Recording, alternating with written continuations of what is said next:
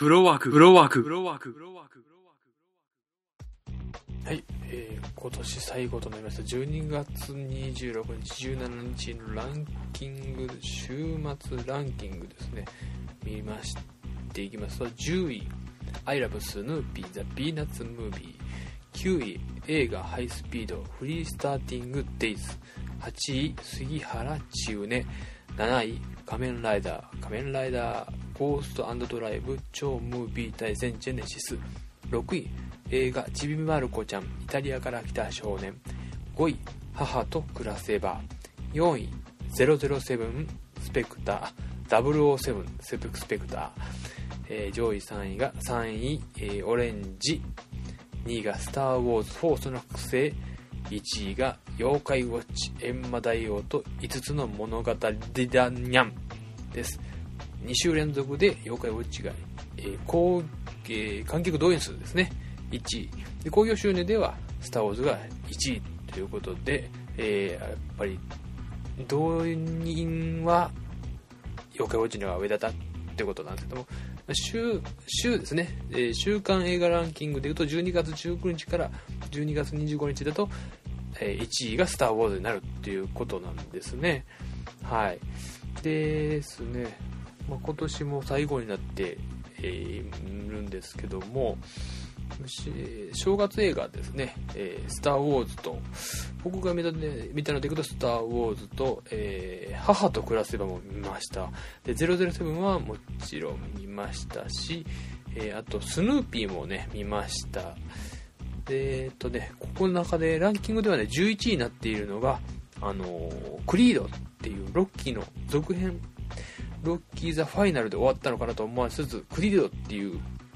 あの、ロッキーの1、2、3でライバルだったアポロですね、4で、えー、まあ、ああいうことになっちゃうアポロに実は隠し子がいたっていう設定で、えー、その子供をロッキーが今度育てると。いうところで、この作品はちょっとランクインしなかったのは残念だな。いや、まあ僕も見に行きましたけども面白かったというか、ちゃんとね、前作のファンを喜ばせる要素がありつつ、新しい物語を作ろうというところで、そのあたりはスター・ウォーズとも似てるのかなと思いますね。うーん、で、正月に見るべき映画でいくと、やっぱりスター・ウォーズですね。僕はもう3回見ましたけども、うんまあ来年一発目は「スター・ウォーズ」を見に行こうとも決めてますし予約もしました「スター・ウォーズ」は必見で行ってほしいですね。であとそうですね。意外とスヌーピーが良かったですね。スヌーピーって僕はあんまりキャラクターとしては知ってるぐらいで他のキャラクター知らないですし、まあ、チャーリー・ブラウンね、えー、飼い主っていうチャーリー・ブラウンなんですけどもこの関係性もよくわからなかったまあもともとね、えー、いろいろとうんなんか実は哲学が入ってるだとかいろいろ言われるんですけども、まあ、確かに見に行った時に面白いと思わせつつちょっと普通な感じでないあの感じですね。うんこういう意味ではスヌーピーを知るっていう意味でも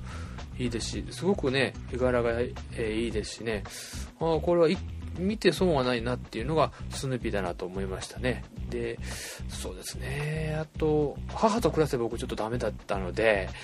はい。うーん、まあ、007ですかね、まあ、スター・ウォーズ必見良ければスヌーピー時間があれば007あだだじゃあ007ね。007で妖怪ウォッチはちょっと初見ではきついかなって気がしてるんでまだ見に行ってはないんですけども。はいそんなところでしょうかまあちょっとね今年これが最後ということで、来年、あっとなりましたんですも、まあ、お聞きいただいた方ありがとうございました。ちょっとね、飛び飛びで、だいぶ飛び飛びで、